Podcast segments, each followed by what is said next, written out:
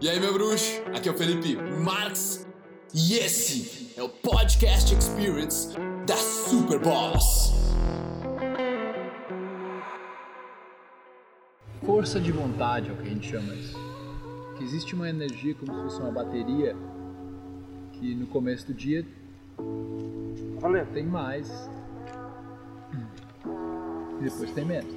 Vamos trocar essa ideia sobre cansaço mental, sobre burnout, sobre a gente não se organizar direito mentalmente. E nós estávamos conversando aqui antes de documentar tudo isso. E tem uma palavra, cara, que pelo que a gente estava falando, chama força de vontade. E eu imagino tipo a bateria do celular, sabe? Onde tu dormiu, tu acordou de manhã e tua bateria tá meio cheia. Tu consegue fazer várias coisas com mais clareza. A tua criatividade parece que junta peças mais facilmente e tu consegue, digamos, tornar algo útil ou produtivo ali né, com aquilo ali que tu tá fazendo, com os teus pensamentos e atitudes. Só que tem um momento em que essa bateria começa a ficar menor, em que parece que daí tudo se torna meio que no automático. Aí vem os teus preconceitos, comparação, ah, pré-julgamentos. Quando é que tipo, o teu, teu cérebro já não tá mais fazendo esforço para tentar enxergar aquilo de algo de uma perspectiva nova. Ele, já tá, ele tá só, tipo, bota a mão, bota o olho e pá. Classifica, compara. Então isso isso é uma coisa que a gente tem que o gerenciamento disso, sabe? Como lidar com essas aí- questões, e aí né? que entra, não sei se tu já ouviu falar, mas alguns caras que, que têm uma grande responsabilidade, assim, muitos devem fazer isso, mas os que saíram na mídia, assim, foi o Obama e o Mark Zuckerberg do Facebook, onde eles eles escolheram as roupas que eles iam usar e, tipo, eles não escolhem mais durante a semana. Eles já escolheram. Ou é sempre a mesma roupa. Eles nunca botam nada diferente para não precisar gastar tempo de decisão. Eles não escolhem mais o que eles comem. Eles têm o cardápio lá, as pessoas fazem de acordo com aquilo. Tá entendendo? Não precisa mais se preocupar com coisas tipo número de telefone, que a gente tava falando, né? É, é aí- aí que a gente entrou em todo o contexto da conversa. E hoje, tu não precisa mais lembrar de número de telefone. Mal mal o teu, tu tem que lembrar. É, mal e mal o teu, tem que lembrar. E às vezes ainda falha. Isso nos, nos poupa tempo e atividade mental. E aí, o Rafa trouxe o questionamento. Cara, isso aqui foi um podcast, eu nem te apresentei, né? Porra, Rafa aqui, um, um artista, cara altamente criativo. Tu nasceu onde? Belém do Pará. Belém do Pará. É verdade. É, do Aí- outro lado aqui, né? É, Estamos em Florianópolis. Agora. É. Então ele, ele me deu um workshop, ele me ajudou com a minha criatividade, me ajudou a entender melhor como expressar isso né, e como colocar isso de uma forma manual em desenhos. Então foi uma arte criativa, um pensar mais visual, né? E tu trouxe essa questão de como essa libertação da memória pode ser algo que não é tão benéfico assim.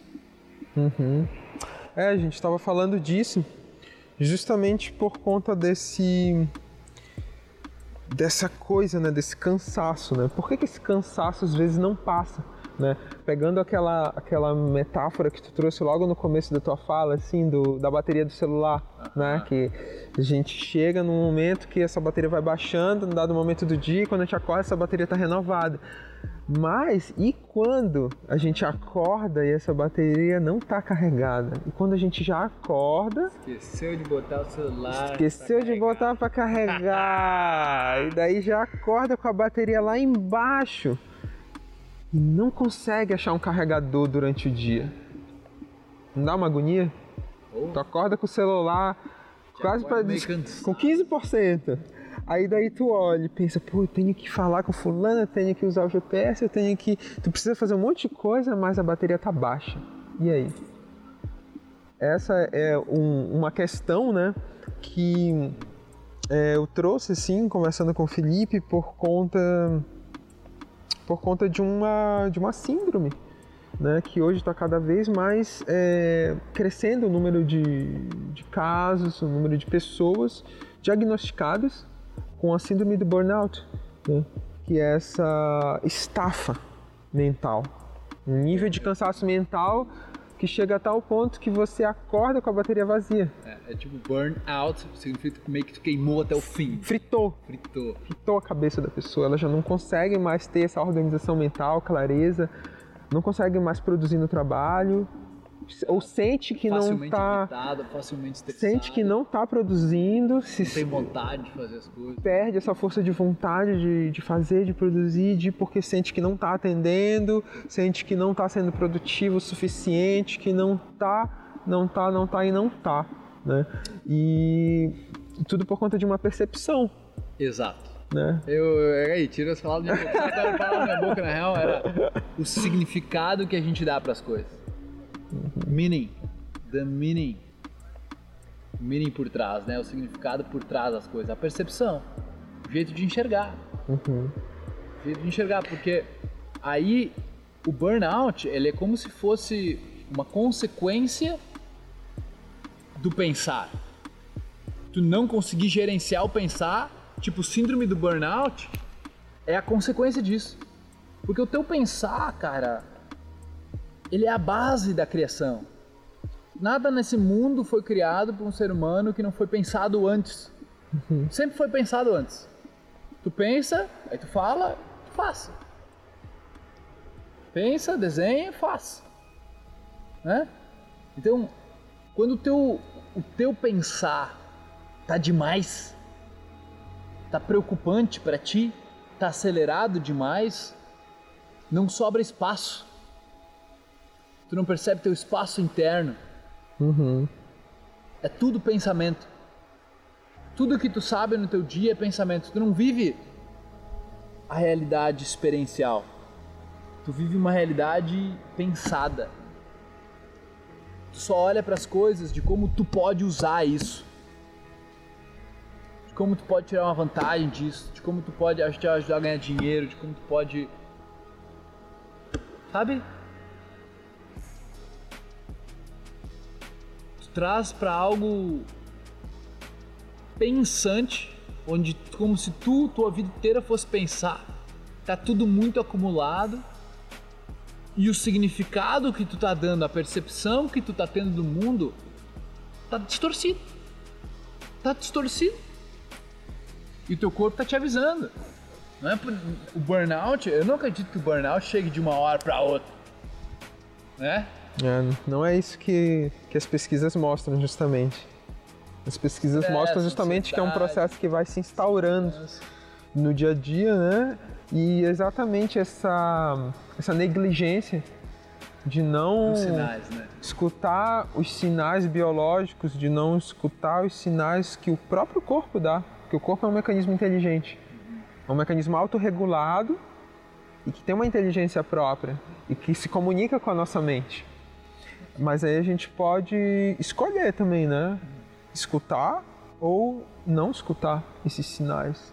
É, o nosso cérebro faz isso com maestria também, né? É, reconhecer e dar atenção ou não para alguma coisa que está acontecendo. Nosso Dar cérebro atenção ao não, ou não, a ou não. é, escolher. Nosso cérebro faz isso Sim. com a gente. Tipo, tem uma sigla que é Sistema de Ativação Reticular. Que ele funciona assim, quando tu, digamos, tu vai, quer comprar um carro novo, Uhum. quer comprar um carro, e tu gostou de um certo carro, ou teu pai comprou um carro, aí tu começa a ver aquele carro na rua. Ah, sim. Isso é o sistema de ativação reticular, onde ele dá importância seletiva, porque ele não poderia selecionar. Importância seletiva, exatamente isso. É, A atenção é seletiva, né? A importância Atenção. é seletiva. Isso é um dispositivo que a gente estuda nos, nos sistemas da visão, né? É uma cegueira, é, um, é, um, é classificada no campo visual como um tipo de cegueira. É quando você é, você não está vendo aquilo no seu cotidiano, mas a partir do momento em que você se interessa por aquilo, você começa a ver aquilo. Você começa a ver Um- um- Tu cria uma identidade sobre o aquilo. interesse e o fato de você estar buscando aquilo faz você enxergar. Então, olha que coisa interessante, né? Aí vamos pensar assim, né? Que coisas a gente não está buscando agora? Porque provavelmente o que a gente não está buscando está fora do nosso campo de visão. Então pode ser que esteja bem na nossa frente todo dia, mas a gente não está vendo. Como é que pode, né? A coisa está na nossa frente e a gente não está vendo. Pode. Pode muito. Meu, te dou um exemplo aqui agora. De, eu tava morando com, com o Ricardo. Aqui o Ricardo, ele tinha uma agência de publicidade e tudo mais. E eu tava precisando de pessoas para me ajudar com, com, com- com parte estratégica, olhando por cima o meu negócio, tá- sabe? Uhum. E aí eu não via ele dessa forma. Não via ele como parte de, de que podia ser parte, podia ser essa, essa cabeça. Sabe? E eu precisava de alguém que eu confiasse muito. E eu confio muito. Mas nunca tinha me ocorrido. Até que eu passei por uma certa crise dentro do negócio. E daí, daí eu olhei assim, tipo, cara. Mas é, é, é perfeito. O cara tá aqui, Tá tipo, ligado? Tá aqui, meu. Foi numa janta que a gente tava só eu e ele. Eu, tipo, cara. Como é que a gente não tinha pensado mais antes? Uhum. sabe? E, é um exemplo, cara. É um exemplo bem clássico, assim, que tava na minha frente e eu não conseguia ver. Às vezes tá na tua frente a tua percepção, tu tá se importando com outras coisas. Não sei porque o teu processo, o teu pensar, a tua percepção, muitas vezes ela tá vendo as coisas de forma muito superficial. Exemplo, tu olha pra madeira e tu só vê um banco para sentar. Tu não consegue ver que isso aqui um dia foi uma árvore, que teve um cara que dedicou um tempo Uhum. e uma energia fodida para esculpir esse banco. Toda uma infraestrutura para esse banco existir, tem né? Toda uma engenharia para pensar no banco. Uhum. Seja um banco de praça, seja um banco de, de, de concreto, tu só tá vendo a parte feita, o resultado. E é muito assim que a gente está enxergando o mundo hoje. A gente está olhando para tudo como resultado e não mais se aprofundando e entendendo que aquilo não significa banco. Isso é um cara, isso é um ser vivo no final das contas. Uhum. Você tem. Teve uma vida, teve toda uma história essa madeira. Teve todas células, seiva, um monte de elementos aqui dentro que. E tem, e tem também uma questão muito interessante, Felipe, com esse exemplo aqui do banco, sabe? É que esse banco é feito de uma matéria, né? E a matéria tem essa propriedade, né, de guardar memórias. Então imagina que esse banco tem a memória de todas as pessoas que já sentaram aqui. Tem a memória de todas as pessoas que carregaram essa madeira, que lixaram, que poliram, que, que venderam, que de todas as pessoas da cadeia de produção que se envolveram com isso. Então, olha só a que nível a gente pode enxergar esse banco. Né? Tu vai. A gente vai, sabe, camada a camada vendo quanto que tem de, de história nisso aqui, de envolvimento, de energia, de produção. É muita coisa. Sabe o que eu me perguntava quando eu era mais novo, cara? Eu era bem, era bem novinho, eu me perguntava quem deu o nome da porra desse negócio. Pra várias coisas, assim, sabe? Tipo, guaxinim. Quem deu o nome do porra do animal de guaxinim? Alguém teve que chamar. O guaxinim não se chamou de guaxinim. Entendeu? O banco não se chamou de banco. E aí mora uma percepção de que a gente está olhando para as coisas não como elas são, mas como a gente espera ou como a gente aprendeu que elas são. Uhum. Cara, isso muda o jogo.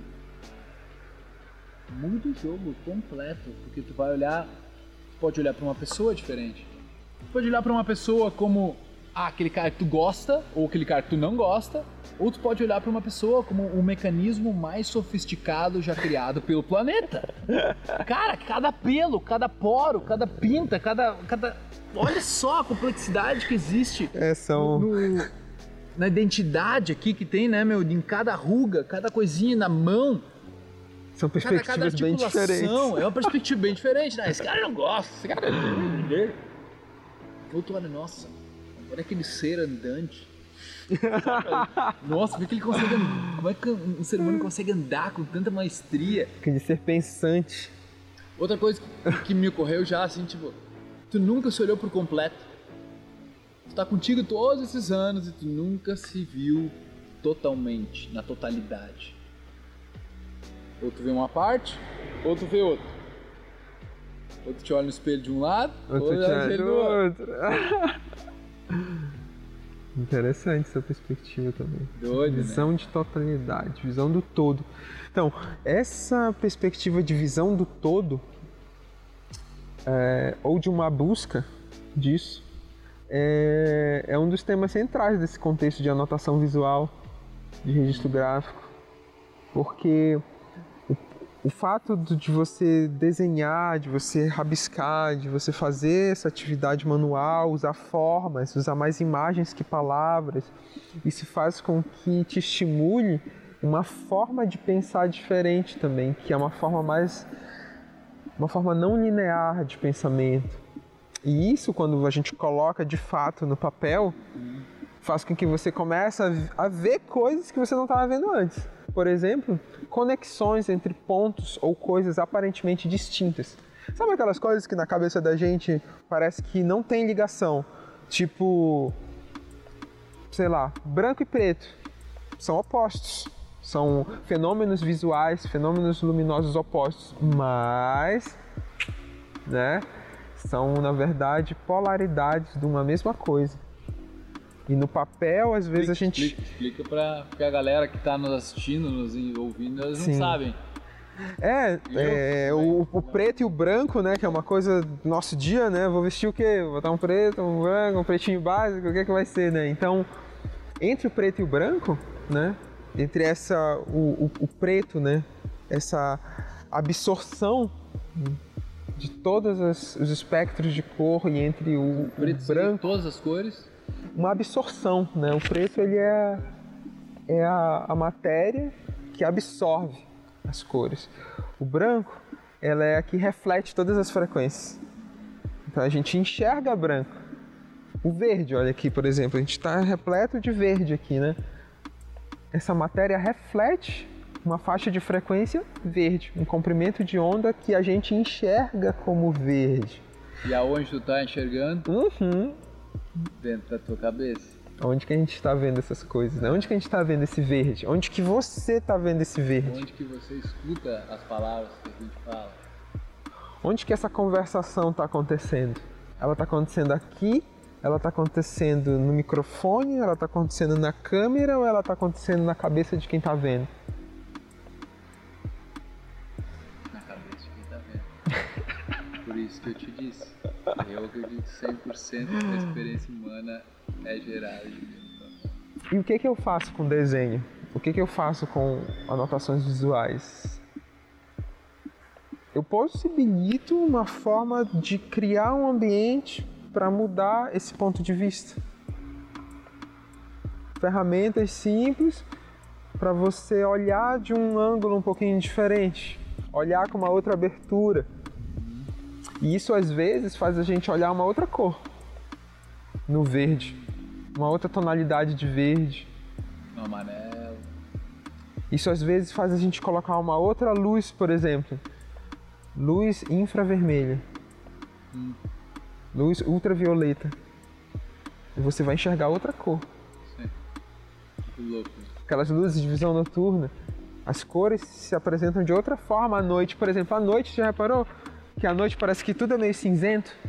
Você entra no mato à noite, não parece que é meio cinza? Uns tons de cinza. e Não tem aquele mesmo verde, não tem. Por quê? Tem. A- As plantas não mudam de cor à noite, É, mas a gente enxerga diferente. enxerga, né? Isso. E essa, essa questão de. Se a, gente, se a gente olha para o mundo dessa forma simplista, superficial, como se as coisas fossem do jeito que tu tá vendo agora, porque tu tá vendo só com as informações que tu tem dentro da tua cabeça já. Essa, essa é uma coisa um pouco mais complexa, talvez, para dependendo do nível de, de entendimento que a pessoa está para nos escutar, Uhum. mas perceber que tu só enxerga as coisas de acordo com o banco de dados que já existe. Uhum. Computador só pode processar as coisas com o banco de dados que ele já, já tem. Então tu enxerga o verde e tu dá significado, tu enxerga o verde, mas tu dá o significado daquilo de acordo com o banco de dados que tu tem. Então aquilo não é o que parece. Nunca. É só uma criação nossa.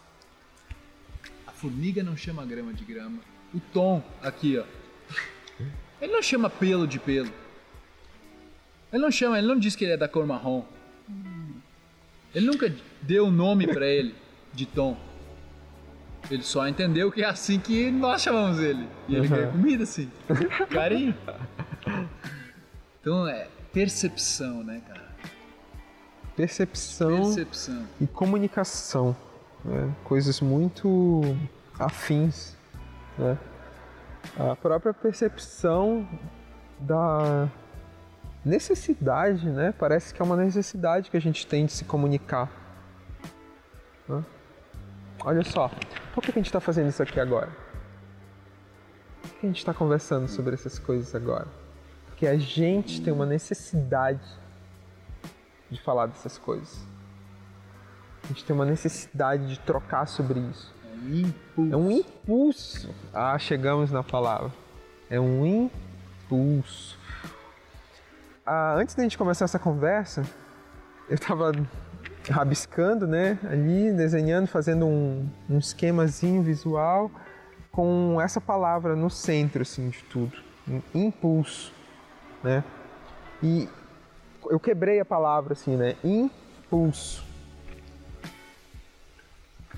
Pulso já tem uma significação por si, né, de mim, pulsar, coração. pulsação, coração, é, pulso, pulsar, pulso, né? Tem uma questão de pegada, né? De pulso. É, e o in, ele me veio no momento como impulso, uma, um movimento interno, ou seja, um pulso que vem de dentro justamente. Né? Um impulso. Deve ser essa, eu não sei, nunca pesquisei, mas deve ser essa a etimologia da palavra. Impulso. impulso. Porque sempre o impulso que o cara fala uhum. é impulsivo. É tu isso, não né? pensa né? sobre, que vem de É. E impulso. Impulso. Impulso que vem de dentro. Impulso que vem de dentro. Como é que tu vai escutar um impulso verdadeiro tem muito pensamento, tem muito barulho lá em cima, sabe? A gente nem escuta, né? Isso só acontece.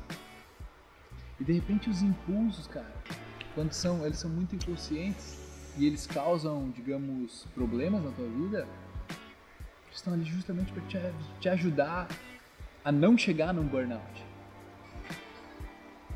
tu não escuta, tu, tu perceber, cara, ó, tu tá fazendo cagada, tá fazendo cagada, porra, tem. tá descontrolado. Antes de chegar no burnout, tá todo fudido. Cara, engraçado. Ainda agora a gente tava conversando e tu me mostrou uma figura ali que era de uma bússola, né? Pra representar um, um produto, uma. Amar. É, uma. Uma bússola não, né? Rosa uma dos rosa dos ventos. Isso. E me fez pensar uma frase que eu escutei esses dias assistindo um documentário que a pessoa dizia assim: "Nenhum vento é favorável para aquele que não sabe onde quer chegar". Sabe?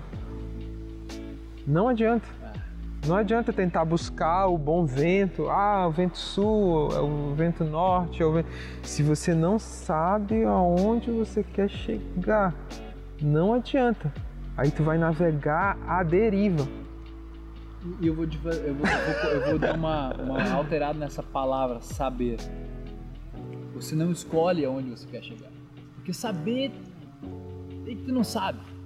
Certo? Concorda? Saber meio que o cara não sabe. Mas se tu escolhe onde tu quer chegar, porque é inventado, tu escolhe. Sabe o que acontece, cara?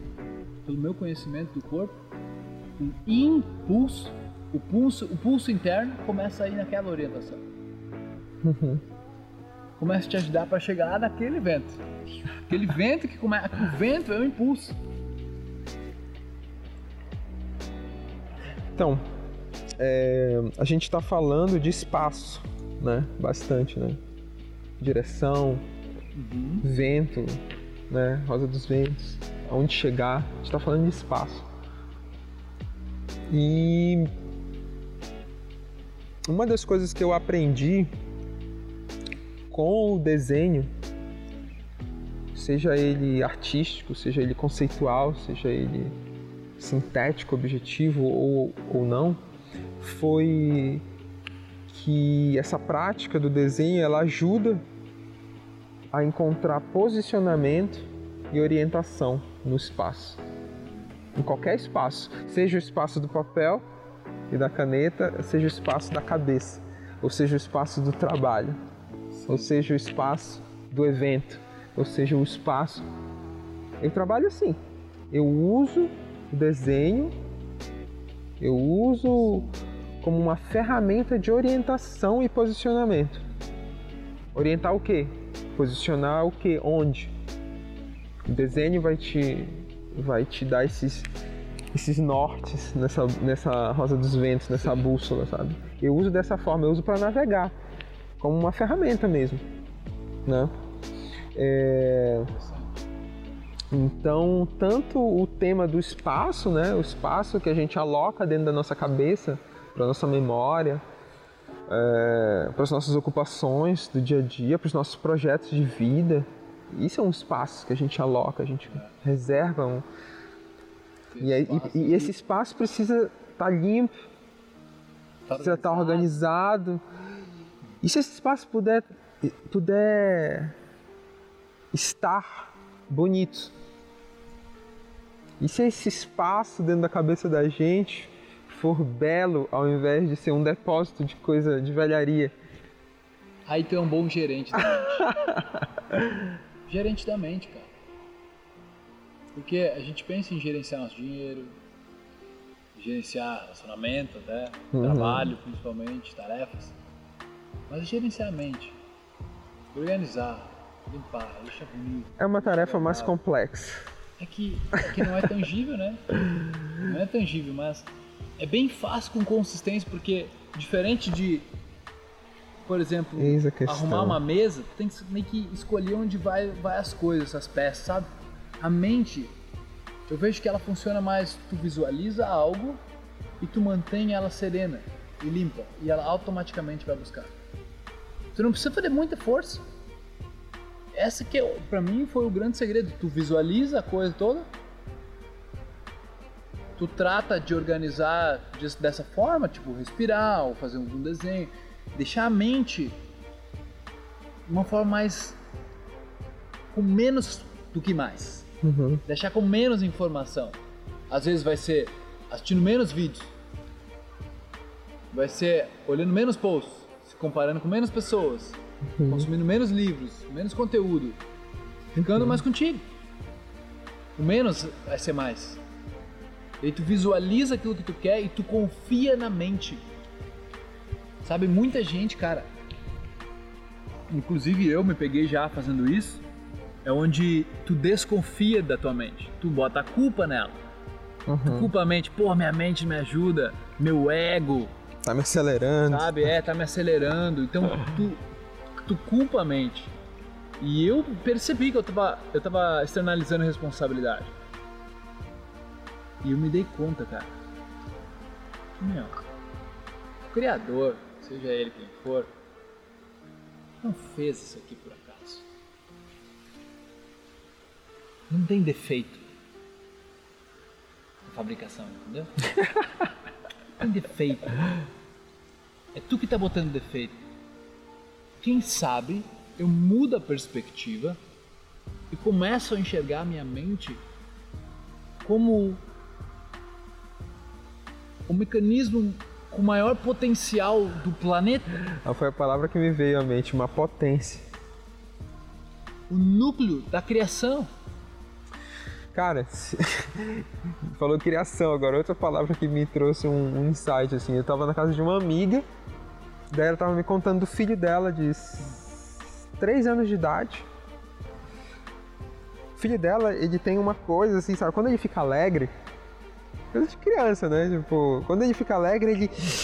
Sabe, ele. Ah, eu também, cara. Chega, ele também mexe assim, sabe? Ele pula, ele se mexe todo. Sabe o que começou a acontecer? Aham. Começaram a dizer na escola pra ele que ele não devia fazer isso. Tipo, as professoras, sabe? Tipo, orientador dizendo, não, não faz isso, não, tu, não- faz isso, não forma." fica alegre dessa forma. Cara! Aí tá. Aí a minha amiga começou, tá, pai, tem umas conversas com ele, mas ele é muito pequeno ainda, três anos de idade, né? Essas questões são. A criança tá se expressando, né? E ó, cortar cortando as asinhas, né, da expressão. Nossa, cara, e se tu vê a criança, o menino, ele tem uma expressão corporal assim que eu, eu desconheço adultos que tenham uma expressão mesmo? corporal tão tão autêntica assim, sabe? É uma autenticidade assim bonita de ver. E e daí ela foi fazer uma consulta num psicólogo com, com a criança, né?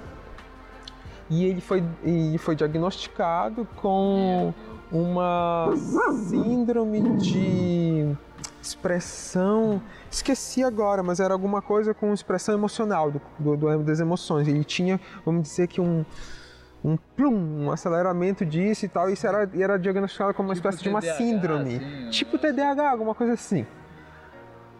E quando ela me falou isso, ela parecia preocupada com isso. E daí eu falei pra ela, mas é, Maristela é o nome dessa minha amiga, mas olha só, o que que tu acha de, ao invés de olhar essa dificuldade ou possível dificuldade do teu filho como uma dificuldade, não tratar isso como uma fraqueza dele, mas como uma potência, como uma uma característica única dele que vai ser o diferencial dele como ser humano na Terra, no que ele vai se desenvolver, no que ele vai ser como pessoa, como indivíduo, como profissional, como ser humano no mundo. Trouxe essa ideia para E ela. E trouxe essa ideia para ela porque é um pouco de como eu tento olhar as coisas às vezes, sabe? Tipo, quando eu vejo uma dificuldade, Tá, só uma moto. Quando vejo uma dificuldade em alguém ou em mim mesmo, eu tento pensar, pô, cara, mas como que essa minha limitação ou essa limitação que eu tô vendo nesse contexto que é acontecendo, como que a gente pode usar isso como potência para alguma coisa? Porque quando a gente trata as coisas é, como deficiência, dificuldade, a gente só põe para baixo. A gente só põe para baixo. É só um jeito de enxergar, meu. Ou tu enxerga como um problema, ou tu enxerga como algo que pode te ensinar uma coisa. Pode ser uma Uhum. solução para alguma coisa, pode ser uma potência para alguma coisa, pode ser uma possibilidade. Uma possibilidade. Imagina, Possibilidade. imagina a potência de, um, de uma pessoa com essa expressão corporal desde pequena. Imagina a potência de uma pessoa dessa num palco de teatro. Imagina a potência de uma pessoa dessa como orador, como, como apresentador, não sei, como Cara, é facilitador. assim, a, gente, a, gente, a gente compara, tá ligado? E aí tu leva para um profissional que deveria estar treinado para perceber essas coisas no mundo de hoje. E como ele é uma autoridade Uhum, no assunto, ele diz, a gente acredita. uhum. Aí, porque a gente acredita, como pais, a gente pode acabar realmente estragando a vida de um ser humano. Imagina que. Imagina. imagina Por conta de um diagnóstico. Ela dá remédio a partir dos 3 anos de idade de uma criança. Imagina o mal, cara. Imagina o tamanho do estrago que pode fazer, sabe?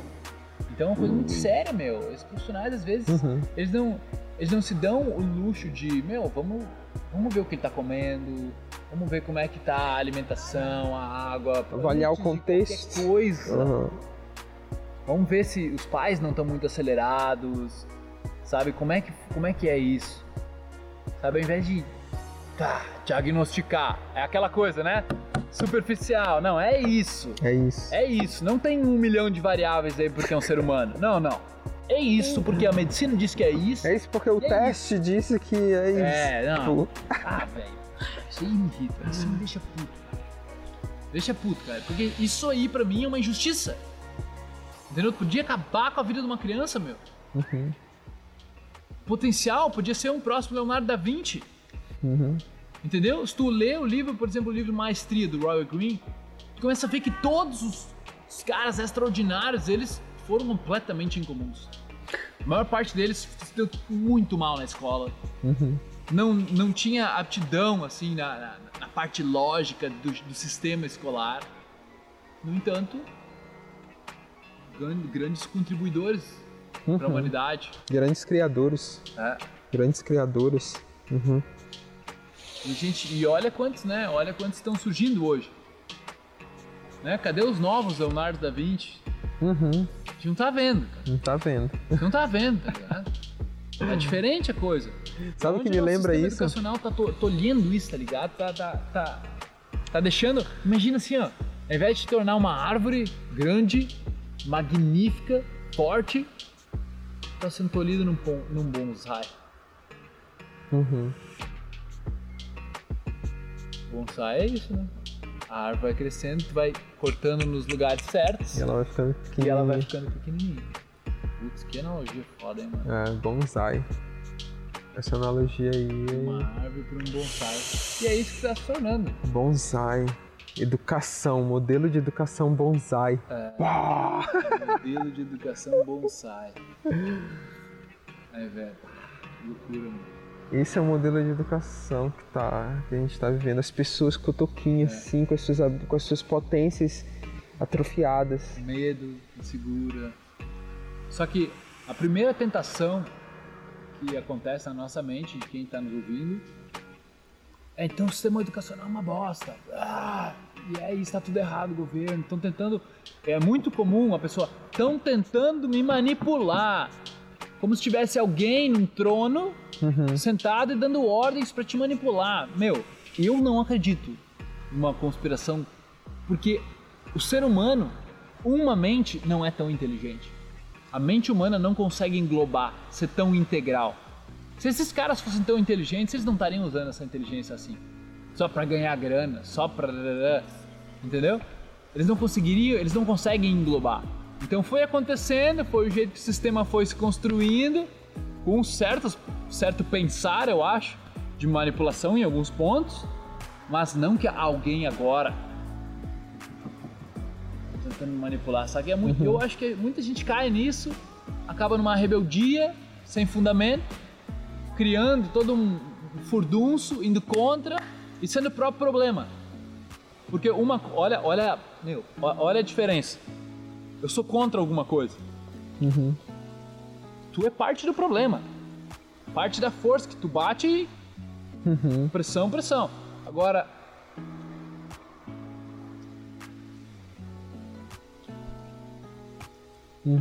tu é parte da solução. Se tu integra aquilo, se tu entende a ignorância do outro. Se tu entende, porra, o sistema educacional tá uma merda, beleza? É um sistema educacional bonsai, beleza? O que, que eu posso fazer? Sistema educacional bonsai. O que eu posso fazer? Como eu posso educar meu filho diferente? Ah, Como eu posso me educar diferente? Como eu posso sair dessa matrix? Como eu posso fazer isso? Esse é um sistema educacional onde tu mesmo se educa. Tu começa a procurar outras fontes, outras pessoas, Outras relações, outros contatos. está nos proporcionando isso. Só que se tu permanece só no, no- como se fosse o impulso, é uma reatividade a só o que estão colocando na tua frente, pá, se torna a bolha do Facebook, onde tu procura só uma coisa, aquilo só te mostra aquela coisa. YouTube, tá só inscrito naqueles canais, os canais que mais bombam são os de comédia, de porcaria, de besterol. Nada contra, entretenimento faz parte também. Sim, claro. Mas daí eles só te mostram isso. Comédia faz parte da vida, né? É o Parte, drama e a parte, tragédia. Drama, a tragédia, só que como tu quer alimentar tua mente? Claro. Muito das tuas interpretações sobre isso é tu que tá cortando a tua área. E essa é Uhum. a chave. Lembra que nós falamos aqui que é nós que estamos interpretando isso. É a tua percepção, é o teu significado que ou tá aprofundando, chegando mais perto da realidade, ou tu tá levando como se fosse a verdade, é o banco. Uhum. Então, no final é tu que está interpretando, é tu que está ouvindo, é tu que está enxergando, é tu que está degustando, é tu que está sentindo, é tu que está cheirando. A interpretação é tua. Então, no final, o sistema educacional é o sistema educacional bonsai, mas quem está com a tesoura na mão é tu. claro. A gente é criança. Recebe Cara- uma tesourinha, né? O cara é criança, tu não tem essa consciência. Tu acaba só acreditando, sem querer tu corta. Uhum. Mas uma árvore se regenera. E agora, quando a gente é adulto, a gente tem essa, essa chance de ver aonde a gente mesmo cortou, se responsabilizar, aceitar que a gente cortou, ao invés de Uhum. tentar culpar alguém, e perceber como é que eu posso fazer esse negócio crescer de novo.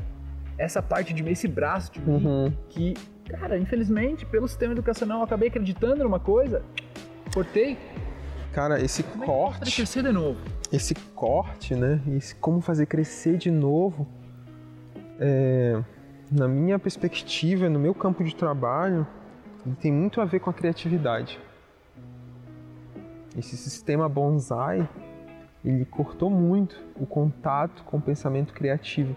Teve um momento que tu falou assim, cadê os novos Dalis? Cadê? Não, tu falou Leonardo da Vinci. Cadê? Cadê essa gente, cara? Eu fui pra Grécia, conheci uma, uma grega, uma amiga, conversei muito com ela e ela me contava disso, sabe?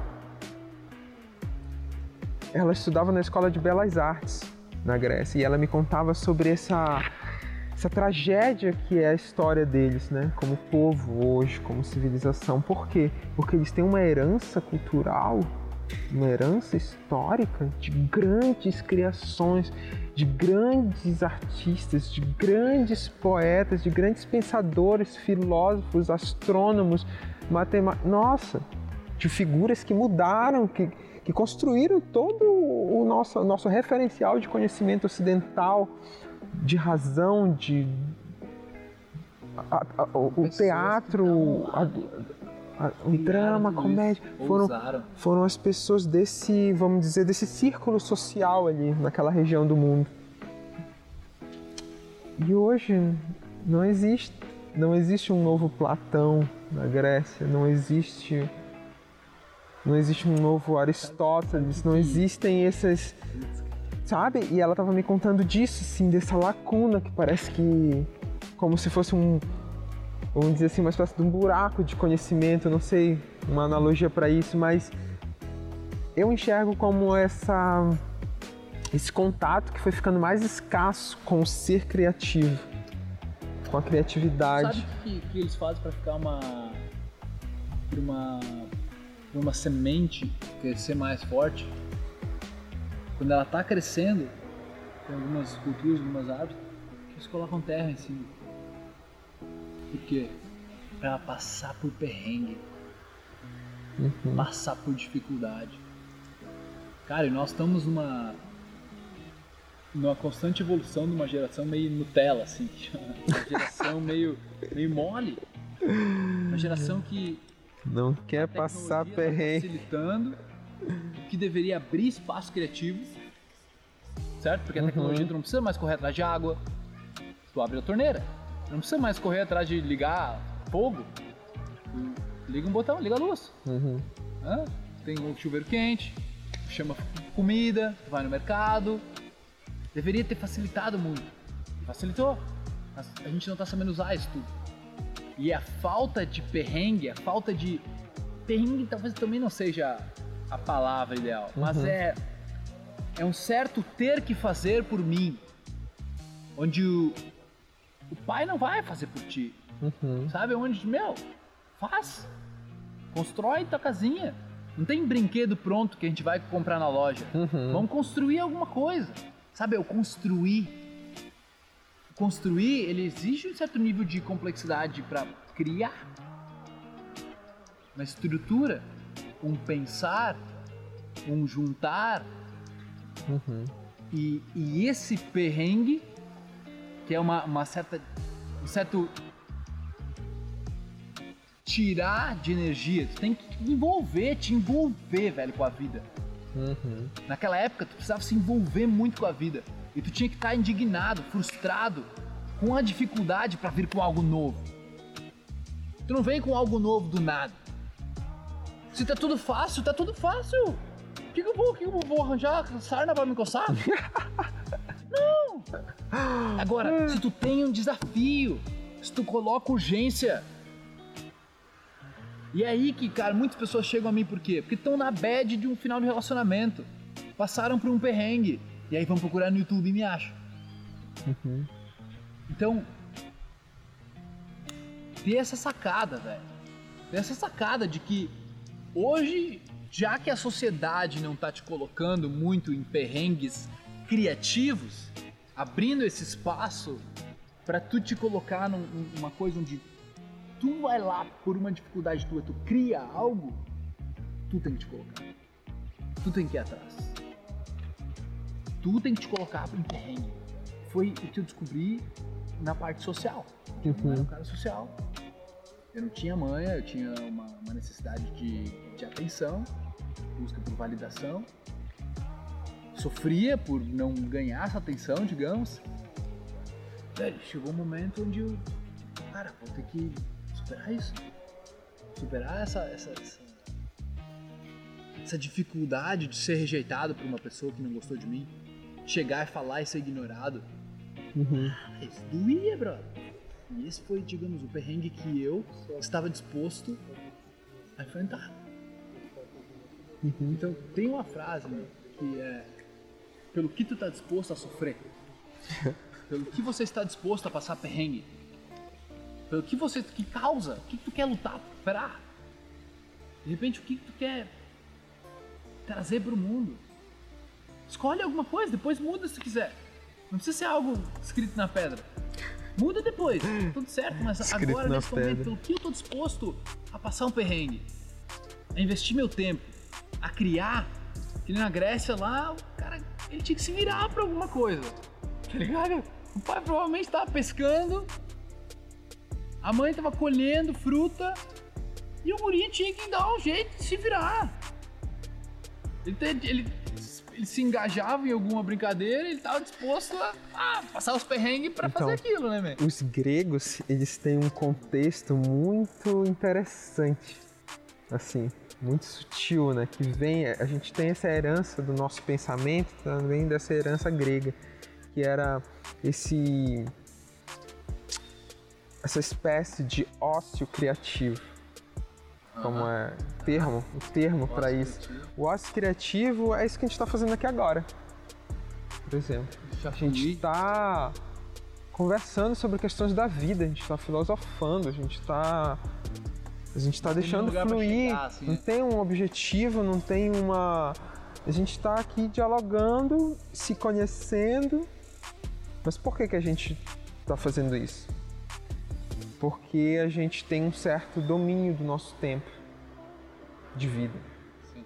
A gente escolheu estar aqui agora fazendo isso. Então isso passa um pouco por isso, né? E esse ócio criativo, ele é esse momento onde é, um cara que eu gosto muito, Domenico De Masi, um autor italiano, ele fala desse ócio criativo no trabalho dele. É um economista, cientista político, filósofo, sociólogo, tudo, tudo mais.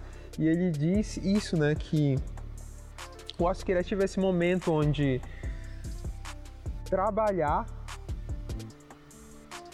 se divertir, Não tem uma diferença. Esqueci a terceira, são três na verdade, tipo, em que essas coisas não tem mais diferença, entendeu? E é uma coisa só. Você tá meu, tem, tem, tem Você tá aqui numa coisa só, você tá fazendo uma coisa que já se confunde. Então, Pera lá, o que que eu tô fazendo aqui? Eu tô trabalhando, tô fazendo um vídeo. Não, mas assim, eu ó, tô trocando uma ideia, cara. outros definir. Sabe? O que eu tô fazendo aqui? Pô, tô rindo. É engraçado essa situação de uma certa forma, sabe? O que que tá acontecendo Deixa aqui os agora? definir o que tá acontecendo. Saca? Tipo, se passar alguém ali agora, que já passou, deixa os outros definir se a gente tá brincando, se a gente tá trabalhando, Aham. né? Se a gente tá se divertindo. A gente não precisa definir. Se tu tá engajado, envolvido naquilo que tu tá fazendo, né? Se Uhum. torna meio que a vida integral, uma coisa só. É como, ó, teve um dia desse, sim, eu não sou fotógrafo, saca? Amo a fotografia, não me identifico como profissional da fotografia, amo. E comecei a brincar mais seriamente com a coisa, sabe? Eu fui ali, eu fui tirar uma foto, assim, era uma pessoa desenhando, assim, e eu fui tirar uma foto da pessoa desenhando. eu entrei num estado, assim, no momento que eu tirei a foto, sabe? Eu me relacionei com aquele momento dentro da, da câmerazinha visual, assim, me relacionei com aquilo, que eu entrei num estado, assim, de prazer, só de registrar uma imagem. E a imagem ficou em, assim, de uma, sabe, de uma, de uma, o momento, sabe, o registro, a captura. E eu tô aprendendo isso, por exemplo, com a fotografia, né? Essa essa possibilidade de não apenas registrar uma coisa, mas de se envolver com aquele momento ali, porque aquele momento é único. Ele nunca mais vai acontecer. Isso é a criatividade, é a gente se envolver com o momento presente, no momento em que está acontecendo, porque não dá para pegar ele. A gente pode até registrar, tirar uma foto, mas aquilo ali, ó, é que nem água, assim. Tu já tentou pegar água? Tenta pegar água, o que que acontece? Ela escapa, assim, né? Ela escorre, ela, tu nem sabe onde é que ela vai parar, te, te lambuza todo, te molha todo. Não dá para pegar. Eu acho que isso tem a ver com aquela abertura que a gente falou ali do tempo, né? Do é momento. Tipo, é, é, como se a fotografia, cara, até a, a imagem, né? É. O próprio áudio é, é, tipo, é tu burlando o sistema da vida. Sabe? É tu burlando uhum. o sistema, tipo um, um, uma coisa que só deveria estar tá na tua imaginação. Na experiência. Um jeito de, de capturar Transformar em memória. Transformar em memória. Olha o que a gente está fazendo aqui agora. A gente está transformando em memória essas coisas, essas questões que a gente traz, essas coisas que tem na cabeça da gente, essas experiências, vivências. A gente está registrando isso dentro de uma caixa preta e transformando isso em bits. É. Em bytes de informação, em dados, sabe? Cara, eu, eu, eu agradeço muito quem chegou assim, inventar essa parada, tá ligado? Uma, uma das tecnologias que eu mais agradeço agora é hum. chuveiro quente. Chuveiro quente? Porra, o cara foi um gênio. Eu não sei quem foi, mas o cara foi um gênio. Sabe, a gente, às vezes a gente, por exemplo, fala mal da estrutura da tua cidade, tá mas provavelmente tu tem água encanada. Meu, isso aí já foi, é uma coisa, água, luz, meu. Água chega ali na luz, torneirinha, né? O que é mais que água e luz? Um, um mercado que seja muito longe. Meu Deus do céu, cara. A gente pensa como é que viviam antes, tu só vai olhar para cima. Perspectiva, né, cara? Uhum. Você ganha a perspectiva do, do, como era, de como a gente evoluiu, não achar que é tudo assim, saca? Que nem tá hoje. Voltando àquele ponto que a gente tá de novo, sabe? Eu uma vez eu fiz um vídeo você na casa dos meus pais, casa dos meus pais na minha cidade, na cidade de Teutônia lá. Cara, para mim, o conjunto da cidade, o conjunto do terreno, de tudo lá, é, cara, é magnífico. Magnífico, assim, quem olha acha que meus pais, nossa, o cara deve ser milionário. Meus pais, velho, só são gente comum. Sempre só deram o básico para nós, porque era o que tinha, uhum. tá ligado? Poupar o dinheiro pra ir pra praia no verão, depois zerava e começava de novo. Mas eles demoraram aí, cara. Ficaram consistentes. 15 anos construindo a casa. Tá entendendo? Uhum. 15 anos para tu olhar e dizer e fazer teu julgamento de que eles têm muito dinheiro. Sabe? É, uhum. É, é, ignorância da nossa parte. Todos nós fazemos isso. Sabe? A gente olha para um cachorro e diz que é cachorro, mas é uma complexidade, é um ser vivo, saca? É algo muito mais complexo. Então perceber isso, perceber essas armadilhas da nossa mente, eu acho que é algo que fica nessa nossa conversa, assim, né? É. Pra gente gerenciar nossa energia, nosso cansaço mental, ter o gerenciamento. Uhum. Botar, humana, né? colocar uma atenção nisso, né, maior. Colocar o no mínimo, assim, acho que um ponto de um start para isso é se questionar mesmo, né? O que que tá, o que que tá na minha cabeça? Por que que essas coisas estão na minha cabeça? As coisas que estão, por que elas estão aí? Com que frequência eu tenho pensado nelas? profunda, né? E daí você já vai. Você já vai, opa, parar, porque a gente precisa hoje, né? A correria é tão grande que a gente precisa parar para pensar. Não devia ser assim. Devia ser uma coisa mais corriqueira no nosso dia a dia, o pensar. O pensar. Pensar deveria ocorrer ao nosso bel prazer. Ocorrer de uma maneira. Ocorrer. Ocorrer. Quando nós gostaríamos de fazer e executar alguma coisa. O pensar não deveria estar num processo de diarreia mental. Diarreia é aquela coisa que só sai. Vai saindo. Não tem controle, só sai. Tu não consegue Diarreia segurar mental. mais. É isso que tá acontecendo com a Nossa. gente, cara. Sadhguru fala isso da, da, da diarreia mental, sabe?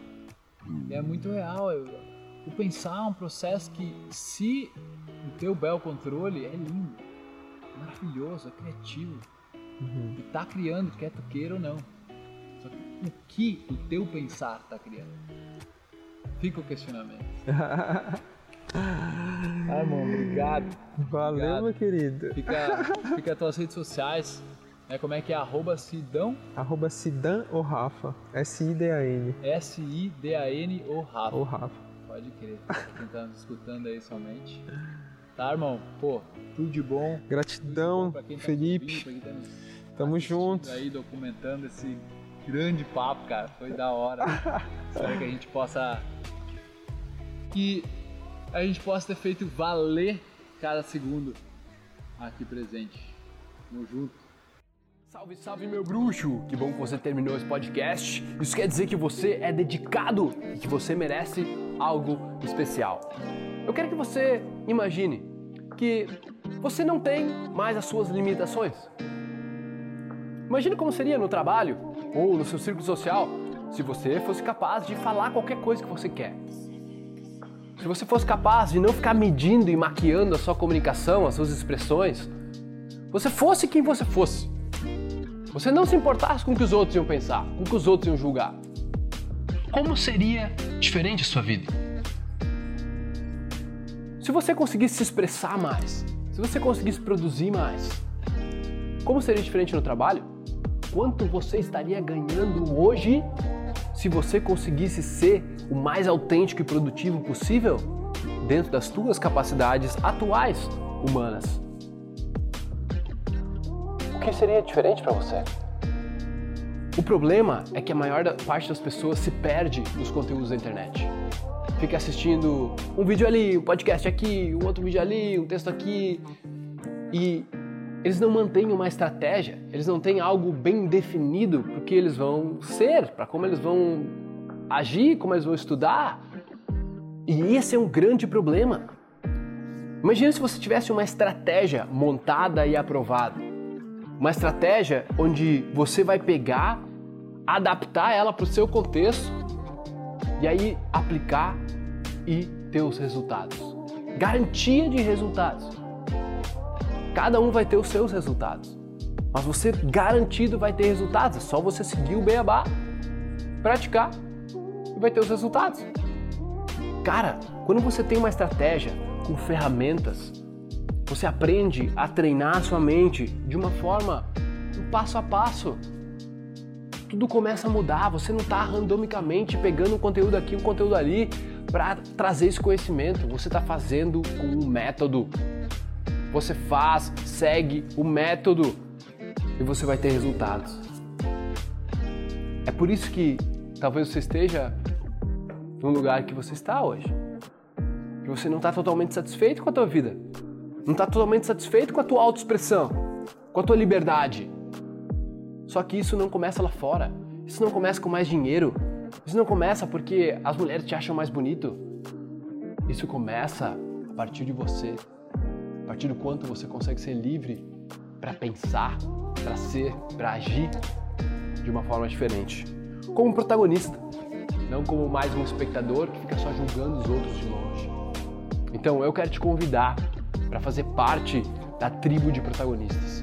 Entrar nesse método, pegar toda a estratégia, aplicar na tua vida e começar a ter resultados de verdade. Resultados onde você não vai de um passinho em passinho, você vai passos largos, evoluindo. Você não precisa ficar nessa tentativa e erro que eu fiquei por tantos anos. Pessoas já trilharam esse caminho. Só que enquanto você estiver só nas estratégias de persuasão, tentando fazer pessoas gostarem de você, aí você vai estar numa enrascada onde você não está cuidando da fonte, você está cuidando do efeito. Então, para você aqui no podcast chegou até o final, eu tenho um desconto para você que está aqui, beleza? É só você acessar o site superboss.com.br barra protagonista podcast. superboss.com.br barra protagonista podcast.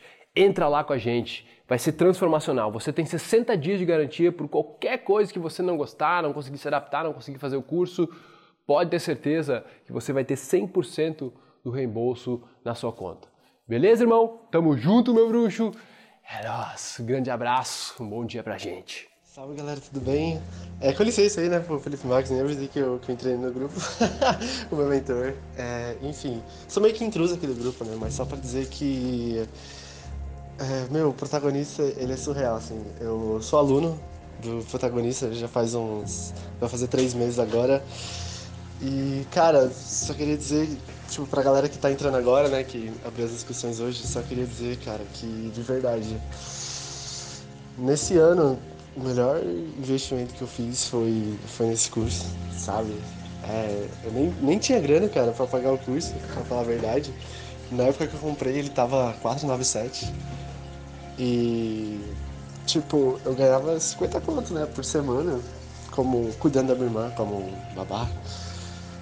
E no total dá 200 reais por mês ou 250, dependendo da, da semana, se tem 4 ou 5 semanas, né? E aí, cara, tipo assim, de 50 conto que eu ganhava por semana, cara, eu participei do protagonista, mano, 12 vezes, saca? 12 vezes de 48, se não me engano, deu. Dá menos de um real por dia, 1,30 por dia, eu acho. E, meu, tipo assim, de 250 que eu ganhava, 50 era protagonista, cara. E de verdade, faz três meses que eu comprei, cara, sem grana não tinha, mano. Só que eu confiei pra caramba no Felipe, mano. Confio, confio pra caramba na ferramenta. Que eu nunca tinha feito algo do tipo, né? Nunca tinha feito um curso e tal. E pra mim foi o melhor investimento do ano. De verdade, de verdade, galera. Assim, cara, faz três meses que eu tô lá dentro, né? Eu não me arrependo. Nossa, cada dia que passa, cada dia, cada aula que eu vejo, meu, é um avanço demais, cara. Muito obrigado aí por terem ouvido até agora, mano. E tamo junto. Obrigado aí, Felipe, mano. Gratidão pelo, pelo curso. Tamo junto. you